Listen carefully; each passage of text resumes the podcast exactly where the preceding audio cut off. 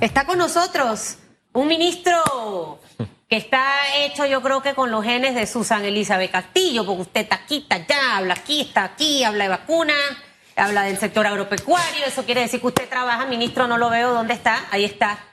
Ministro Valderrama. Oye, está fresquecito, ¿eh? Sí, está bañadito. Susan, Susan Elizabeth Castillo y Hugo Enrique Famanía, buenos días, se le aprecia y quiere. Vamos para adelante con Panamá. De eso se trata. Oiga, me sabe que ayer yo llevé a mi papá a vacunarse. Le tocaba en una escuela por ahí por San Pedro, que de hecho estaba perdida, pero luego el viceministro me mandó el Google Map y llegué así, ve, directito. Creo que fueron 25 minutos por mucho, por los 15 minutos que tenía que estar sentado. Hoy llegaron más vacunas. Este, vamos a arrancar por allí, eh, ministro, porque para poder echar adelante necesitamos esto. Eh, ¿Cómo ese proceso va a avanzar entendiendo de que ya hay un nuevo lote? Terminamos San Miguelito. Bueno, sí, Susan, importante. eh, yo pienso que tenemos que dar eh, gracias a Dios y verdaderamente como país eh, sentirso- sentirnos orgullosos. Yo creo que pese a las críticas, las situaciones siempre insatisfechas de mucha gente, pienso que como país me siento orgulloso de formar parte del gobierno del presidente Cortizo. Lo hemos hecho bien.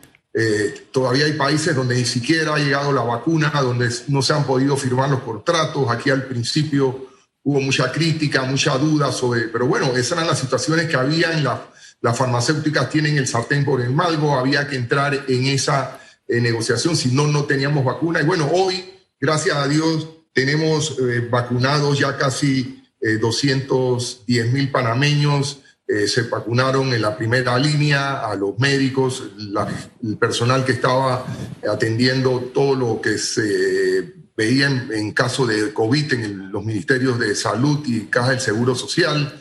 Y ahora eh, pasamos a la etapa eh, donde se están vacunando las personas de 60 años en adelante. Ya se, se cogieron generalmente las áreas donde había mayor eh, contagio, mayores eh, niveles de, mortalidad. Y San Miguelito era uno de ellos, así que ya se han vacunado alrededor de más de 45 mil, 50 mil personas en el área de San Miguelito.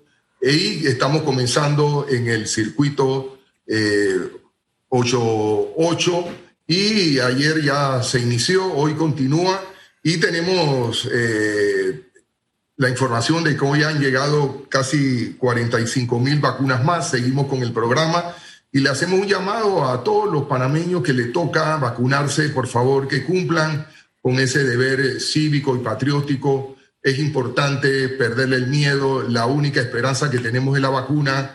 Asistan a los centros de, de vacunación de forma vestidos holgadamente, vayan desayunados, hidratados, eh, con las medidas de seguridad y eh, serán bien atendidos y tenemos el interés de acelerar este proceso y hacerlo de la mejor manera eh, organizada y disciplinadamente posible. Así que nos sentimos satisfechos de cómo ha caminado, ha sido bastante exitoso y lo que tenemos ahora que la comunidad eh, se, inscriba, los que no se han inscrito, los que están por eh, consultar, llamen, eh, marquen www.vacunaspanamasolidario.gov.pa. El que no aparece, que se acerque a la Junta Comunal para siempre hay cambio de residencia, se ha usado el, la base del Tribunal Electoral de Votación. Así que a todos los panameños que actúen con rapidez y no dejemos nada para último, Susan. Elizabeth Castillo. El señor ministro, ah, hay un tema que ha estado desde ayer gravitando porque circuló un video de un profesor a propósito de la Facultad de Comunicación Social con ciertas limitaciones físicas que pues fue vacunado, o más bien fue a vacunarse pero no fue vacunado. Eh, esto ha dado vueltas por redes sociales, ya hay una versión oficial, pero a mí lo que me llama la atención es que de todo este proceso, esta situación ha sido tomada para condenar prácticamente y lapidar a través de redes a una profesional de la salud. Y escuchaba a Miss Copete decir que estuvieron investigando hasta la una de la madrugada para saber lo que había pasado. Este, este cuasi deporte nacional que tenemos de condena me llama la atención y creo que es peligroso. Pero ¿Usted maneja la información para que le explique usted, señor ministro? Por favor. Bueno, eh, lo que nosotros manejamos, Hugo, efectivamente, eh, el señor era, es un señor que es discapacitado, eh, tiene limitaciones de la vista, fue en un Uber para ponerse la vacunación, le pidió al conductor que le tomara el video, que lo vacunaran y después, cuando se lo envió a los familiares, le indicaron que no lo habían vacunado. Definitivamente yo visto, eh, he visto el video varias veces, me lo enviaron. Eh, efectivamente, hablé ayer con Rosy en comunicación de la presencia. Mi copete estaba directamente al cargo, estaba atendiendo el caso con la joven. Y definitivamente eh, somos humanos y lamentablemente, como tú señalas, Hugo, es lamentable en nuestro país el, el efecto de destruir de atacar eh, a, la, dignidad humana. Eh, siempre el derecho romano y todos los que han estudiado abogacía saben que todo se parte de la presunción de inocencia. Aquí partimos de la presunción de que todo el mundo es culpable. Y bueno, ahí se ve efectivamente un error. Eh, lo que me indicaban que es generalmente la instrucción que se le da a las enfermeras es que pongan la vacuna directamente, después que ponen la vacuna, le expliquen al, a la persona eh, los efectos y lo demás. Ahí pareciera hubo un descuido, una falla, una cuestión técnica, porque la joven, ustedes ven, la joven enfermera eh, comenzó a hablar con el, con el, con el señor, no sé si se, se, se puso, se, descuidó, y efectivamente son errores humanos que, que hacen, pero yo creo que tenemos que entender la situación de presión. Ese era un caso especial donde se estaba vacunando en los vehículos. Eh, ella tenía que estar parada. Eh, no es lo mismo que estar en, una sala con las comodidades. Y lo que nosotros queremos decir es, bueno, eh, sí efectivamente reconocer que hubo una falla. En todo, nada es perfecto en aviación, en, en accidentes de tránsito, etcétera. Pero yo sí creo que lo que tenemos que tener un poquito de, misericordia humana. Eh, hemos visto cómo se, en los últimos días jóvenes profesionales se han denigrado totalmente sin importarle. Yo creo que hay que hacer un llamado, como tú dices, a, ser más misericordioso, eh, decir, si encontramos lo bueno, no hablamos de lo bueno, tenemos la, eh, la campaña olímpica de, de todo, de decir lo malo, eh, de exagerar lo malo y no reconocer lo bueno. Y eso nos ha creado una frustración en el país de que todo está mal. Yo creo que cuando nosotros decimos que todo está mal, nosotros mismos nos sentimos mal. Así que yo siempre he dicho que hay que hablar bien del camello y reconocer también los errores y las fallas. Nadie puede ocultarlo, pero bueno, el, el, equipo técnico es, es, un equipo profesional. Nosotros conocemos todo el, gran responsabilidad de las enfermeras en este país. Tienen un sitio especial en todos nosotros. De que Señor ministro. hubo un error y bueno, hay que eh, verlo, analizarlo y yo pienso que el Ministerio de Salud, mi copete y todo el equipo que está al frente tendrá todos los elementos de juicio para tomar la, decisión más justa que corresponde en este momento. Yo añado algo más porque manejamos información sobre el tema porque la relación médico-paciente es sagrada. La relación, por eso nos fijamos tanto en el tema de la calificación que estuvimos debatiendo hace unos segundos de los futuros médicos. Eso no es cualquier cosa. Eso no es cualquier cosa. Y la relación de la enfermera con el paciente también. Entonces hay una relación de confianza que si se erosiona, entonces sí estamos en problemas ante una crisis de salud como la que estamos enfrentando. Esto se investigó hasta el filo de la medianoche. e incluso se hizo una auditoría de las vacunas puestas y la jeringa con el contenido estaba entre las que se había desechado. Es decir, simplemente en medio de la presión y de la situación, o tal vez por cambiar el orden, ¿verdad? En medio del cansancio, a pie, tantas horas, qué sé yo, eso es que nos emeramos tanto de decir, denle la comida a, las enfermeras que tiene que ser, denle el hospedaje donde tiene que ser. E, esos detallitos son importantes porque ellas están sometidas a una gran presión. No sabemos, entonces, ¿qué la llevó al final a que no apretó el pitongo o el émbolo, que es el término científico que usan, pero al estar en la basura quiere decir, no es que ella se quería llevar eh, eh, la dosis, al estar allí en la basura significa que, oye, cometió un error. Y yo no sé, el que no ha cometido un error, que tire la primera piedra o que tire la primera jeringa. No sé, señor ministro, porque esa relación tenemos que sanarla y cuidarla. Médico-paciente, enfermera-paciente, señor ministro. Bueno, Hugo, eh, y, y, Susan, también el problema radica que en muchos momentos, lamentablemente, queremos politizar todo. Es duro y difícil nosotros que estamos a nivel del gobierno y a mí me gusta dar la cara siempre porque eh, el que no la debe no la teme y nosotros tenemos en este momento de responsabilidad la pandemia, una situación, yo estuve en un gobierno hace años eh, en situaciones de no pandemia y nosotros estamos ahora mismo aquí realmente en una situación dura, difícil, que se le ha hecho el mejor manejo posible. No digo que seamos perfectos, que no haya cometido errores el gobierno, pero otros países ni siquiera tienen vacuna, no han podido negociar la vacuna. Nosotros no hemos tenido los, eh, los casos patéticos y dramáticos y espeluznantes que ha habido en otros países, muertos en las calles, eh, eh, carros refrigerados con, con, con, cadáveres, etc. Aquí se ha hecho un esfuerzo, pese a los problemas de recursos, pese a cómo se tomó el Ministerio de Salud, el Seguro Social con las debilidades, se hizo un esfuerzo y se ha invertido los programas de Panamá Solidario y realmente se ha hecho, y tenemos la vacuna y somos el tercer país en América Latina en nivel de vacunación y uno de los primeros en tenerla, todas las críticas que se dieron por los primeros días. Y yo sí creo que tenemos que sentirnos más panameños, porque al final del día el país es de todos. Si el país se hunde, nos unimos todos. Si el país se salva, en un momento donde hay que eliminar las diferencias políticas, las diferencias humanas y trabajar por Panamá. Este país es de 4 millones de habitantes.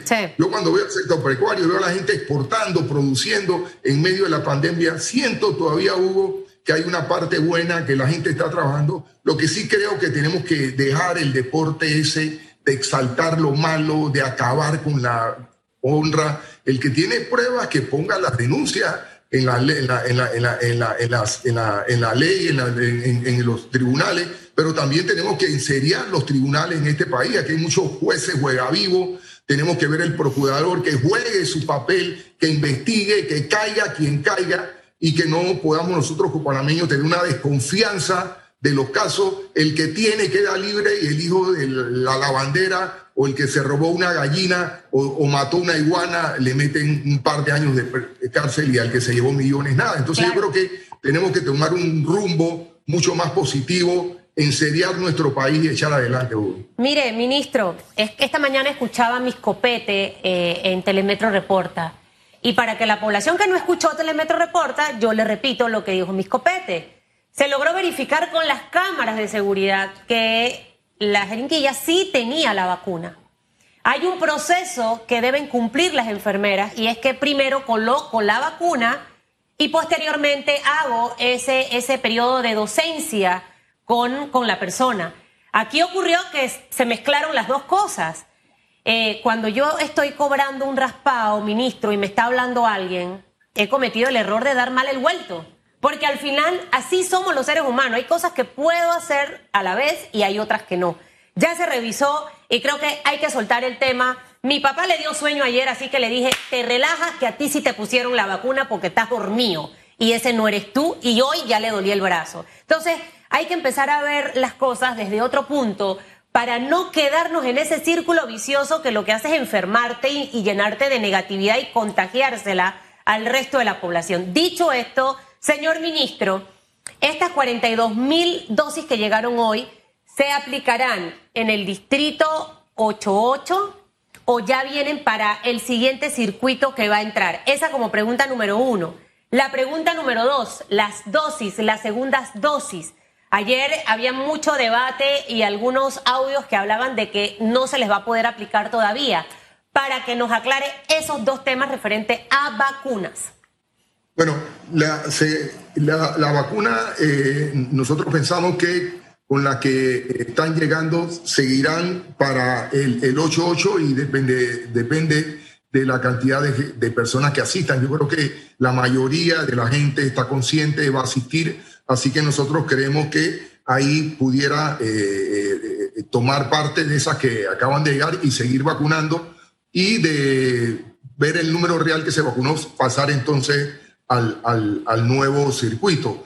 En cuanto a las vacunas, en la parte esa, eh, la idea es que lleguen antes de que finalice el primer trimestre 450 eh, mil vacunas, que es lo que debemos estar recibiendo de la primera entrega de Pfizer de ese, de ese nivel. Ellos eh, planteaban que se podía extender a, más periodo, casi creo que casi los, los cuarenta y pico días, el periodo de vacuna. Así que yo considero que el, el, equipo de, de, vacunación, el programa ampliado de inmunización, el PAI, tiene que estar ya contabilizando cuánto le toca ya la segunda dosis a los primeros que fueron vacunados y me, me imagino eh, efectivamente de que ellos van a tener entonces que dedicar parte de las que van llegando a la segunda dosis que se necesita y proceder entonces con la vacunación de la nueva dosis. Así que es importante entonces que ahí se aumente, que es lo que queremos, aproximadamente una, unas 100 mil vacunas por semana para ir acelerando el proceso. Así que bueno, todo esto está por verse, por analizarse y está siendo evaluado de manera permanente, responsable y seria por los representantes del programa ampliado de, inmunización que estarán dando más detalles en la medida que se vayan cerrando el número de vacunados, la vacuna que van llegando y el inicio de la segunda vacunación con eh, la continuación de la primera. Así que hay que estar ahí montado en esa matriz para ir distribuyendo las dosis que van llegando en las diferentes etapas que se van a ir manejando y ya de manera paralela al comenzar la segunda dosis. Su lectura, señor ministro, de eh, la actitud del presidente al esperar el día que le correspondía y la hora que le correspondía vacunarse. Se lo digo en función de que aquí ha habido juega vivo, gente que se ha, digo pues que yo soy bombero y que sin necesidad aparece eh, de pronto en una lista en vez de esperar cuando le corresponde como un ciudadano común. Él podía como presidente decir yo soy el primero que se debe vacunar, como ha pasado en otros países el presidente esperó su día y su hora. Ha habido reacciones hasta de, hombre, de clubes cívicos, renuncias, porque hay gente que ha sentido vergüenza de otros que han jugado vivo por pertenecer a, clubes cívicos. Me gustaría conocer la lectura que usted tiene o cómo usted interpreta el mensaje de la actitud del presidente de esperar su día y esperar su hora para vacunarse. Pero yo tengo un año y ocho meses de estar al frente del Ministerio de Desarrollo Agropecuario, uno de los ministerios, eh, yo diría, más, más, más complicado, no por ser complicado, sino porque tiene una diversidad de productos a nivel nacional, de toda una serie de cosas, y nos ha tocado conocer al presidente Cortizo mucho más eh, en esta etapa que la, la primera conversación muy íntima que tuve yo con él cuando me dijo que quería que yo lo acompañara en el gobierno y yo hablé con él sobre lo que yo pensaba del gobierno, de lo que pensaba del país, de lo que es un funcionario público, de cómo ser. Y verdaderamente me, me conecté mil por ciento con el presidente Cortizo. Y yo en este año no he recibido una sola llamada del presidente Cortizo para decir, haz esto así, haz esto así. Las veces que yo lo he llamado para consultarle alguna situación, alguna presión que he recibido de algún sector, me dice, haz lo correcto y quedarás tranquilo. Y en ese sentido lo he conocido y veo la calidad humana de, Nito Cortizo, eh, la humildad de Nito Cortizo y la sencillez de Nito Cortizo expresada ahí. Algunos creerán que, que, no es verdad, no le creerán, pero lo que hemos estado, por lo menos en el caso mío y la hermandad que existe contigo, Hugo, y, y con Susan, me conocen a mí, la transparencia que hemos tratado de hacer en todo, yo quiero de reconocer ese gesto del presidente Cortizo. Lamentablemente, en la viña del Señor hay el trigo y la cizaña y en todos los lugares, en la iglesia, en los gremios, en todo lo demás, hay gente que se porta bien, otro que se porta mal. Yo digo que la corrupción, el juega vivo, no es patrimonio de ningún gobierno, ni de ninguna profesión, ni de ninguna... Lamentablemente, nosotros como panameños, Hugo, tenemos que dejar el juega vivo tenemos que ir saliendo de las listas internacionales donde estamos. Tenemos que enseriar la justicia en este país. Tenemos que ser transparentes en todo lo que hagamos. E igualmente, porque está el que, el que se corrompe y el que lo corrompe. El que paga la corrupción es tan corrupto como el que cobra la, la, la, paga. Yo creo que esta pandemia nos tiene que enseñar a ser mucho más transparente, mucho más humildes, mucho más trabajadores y trabajar por una cantidad de gente en este país que a veces está sin comer y que otros se mueren de indigestión. Este país no lo podemos mantener siendo uno de los países de mayor crecimiento, pero el cuarto mayor desigualdad en este país. Ministro, usted como es de los, puede ser de los alumnos que se porta bien o de los ministros que trabaja, usted dígale al presidente que hay que revisar allí porque esas, esas unidades que nanay, hay que moverlas porque entorpece y ensucia e, esa, esa, esa labor que él quiere hacer. Creo que es importante. A veces toca revisar, quitar, mover y sin sentimentalismo. Necesitamos que al gobierno le vaya bien, ministro, para que a todo el país le vaya bien. Oiga, se nos queda el agro en el tintero, será para una próxima ocasión, pero estos temas había que desgranarlo, para utilizar un término de allá con la mazorca de maíz, ¿no? De Bueno, vamos a, Hugo, vamos, a, eh, vamos avanzando, yo me siento optimista, estamos en la etapa de la, de la, de la apertura, está la vacuna, hemos visto el sector agropecuario cómo avanza, hemos estado en el interior, se están recuperando muchos de los negocios, el caso de los restaurantes, lo demás. Yo sí digo nada más que seamos responsables. El virus no se ha ido, los que se han vacunado pueden contaminar y falta la segunda dosis. Posiblemente nos faltará seis meses, un año para poder normalizarlo, pero no abusemos, no entremos en un tercer eh, ola que haya que cerrar. Cuidemos los puestos de trabajo, pero cada panameño es responsable del futuro que tengamos, así que cada uno a cuidarse y a cuidar a los demás para que el país siga avanzando y podamos recuperar todo lo que hemos perdido en esta pandemia. ¿Ya usted se vacunó? ¿Ya usted se vacunó? Mañana a las 3 de la tarde me vacuno, Hugo, Dios mediante. Bien, gracias, señor ministro, que tenga buen día. Chao, que le vaya bien. gracias. El ministro Augusto Valderrama, Desarrollo Agropecuario.